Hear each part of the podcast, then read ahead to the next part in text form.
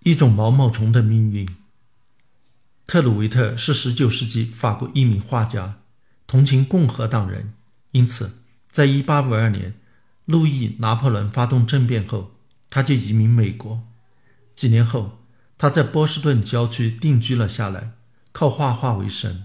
但是他有一个发财梦，那就是靠卖当时很时髦的丝绸赚钱。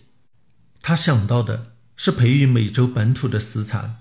用它们来生产丝，在比较了几种蚕后，他选定了多阴天蚕，在其住家的后院树林里繁殖了上百万只。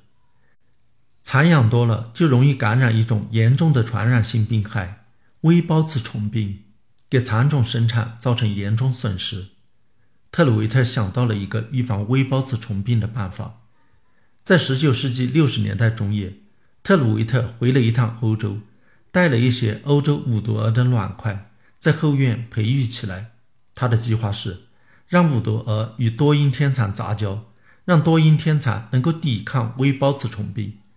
这个异想天开的计划有一个灾难性的后果：在1868年或者1869年的某一天，一些五毒蛾的幼虫逃脱，逃到了附近的森林。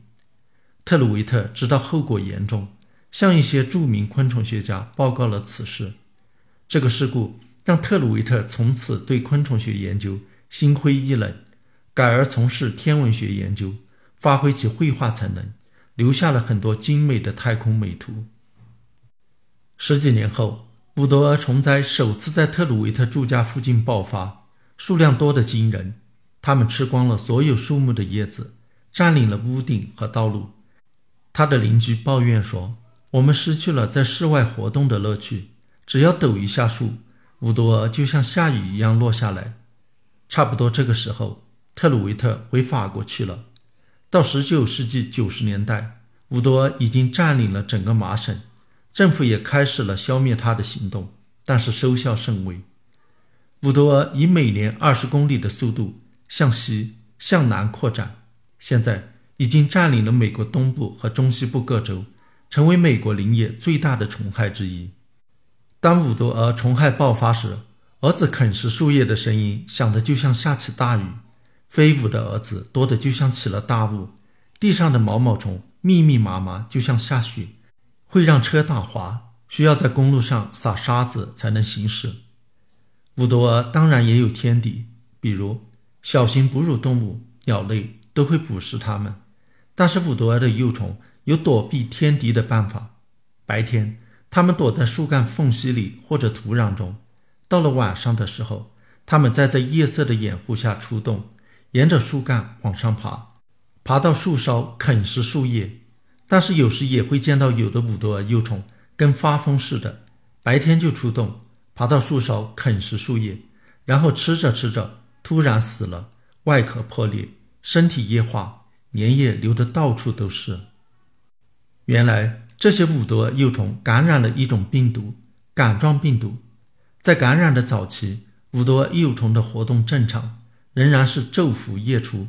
但是病毒在毛毛虫体内不断的扩增，等到病毒充满了毛毛虫的身体，达到了扩增的极限，需要向外扩散了，病毒就让毛毛虫发疯，让它向着树梢爬呀爬呀，毛毛虫死在了树梢上。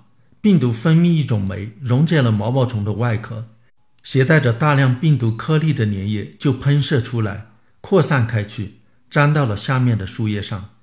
别的毛毛虫吃到了沾着病毒颗粒的树叶，就被感染上，开始了新的循环。原来的毛毛虫爬得越高，病毒扩散的范围越广，能感染的毛毛虫就越多。被感染的毛毛虫成了病毒控制下的僵尸。这显然是自然选择的结果。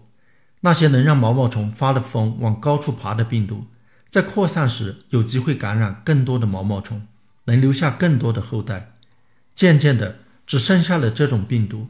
那么，病毒是怎么做到控制毛毛虫的行为，为自己服务的呢？答案是出乎意料的简单。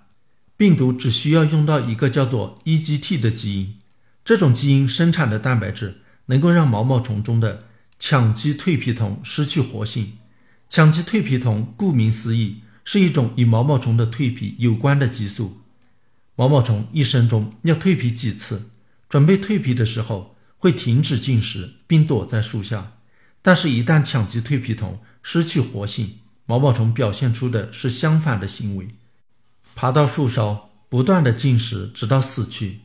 如果把杆状病毒中的 E.G.T 去掉，羟基蜕皮酮的活性不受影响，感染了这种病毒的毛毛虫还是会死，但不是死于树上，而是死于树下。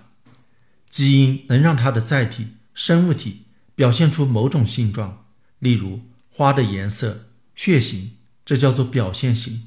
英国生物学家理查德·道金斯在一九八二年提出，表现型不应该只局限于携带某个基因的生物体的性状，而应该延伸到周围的环境或者其他生物。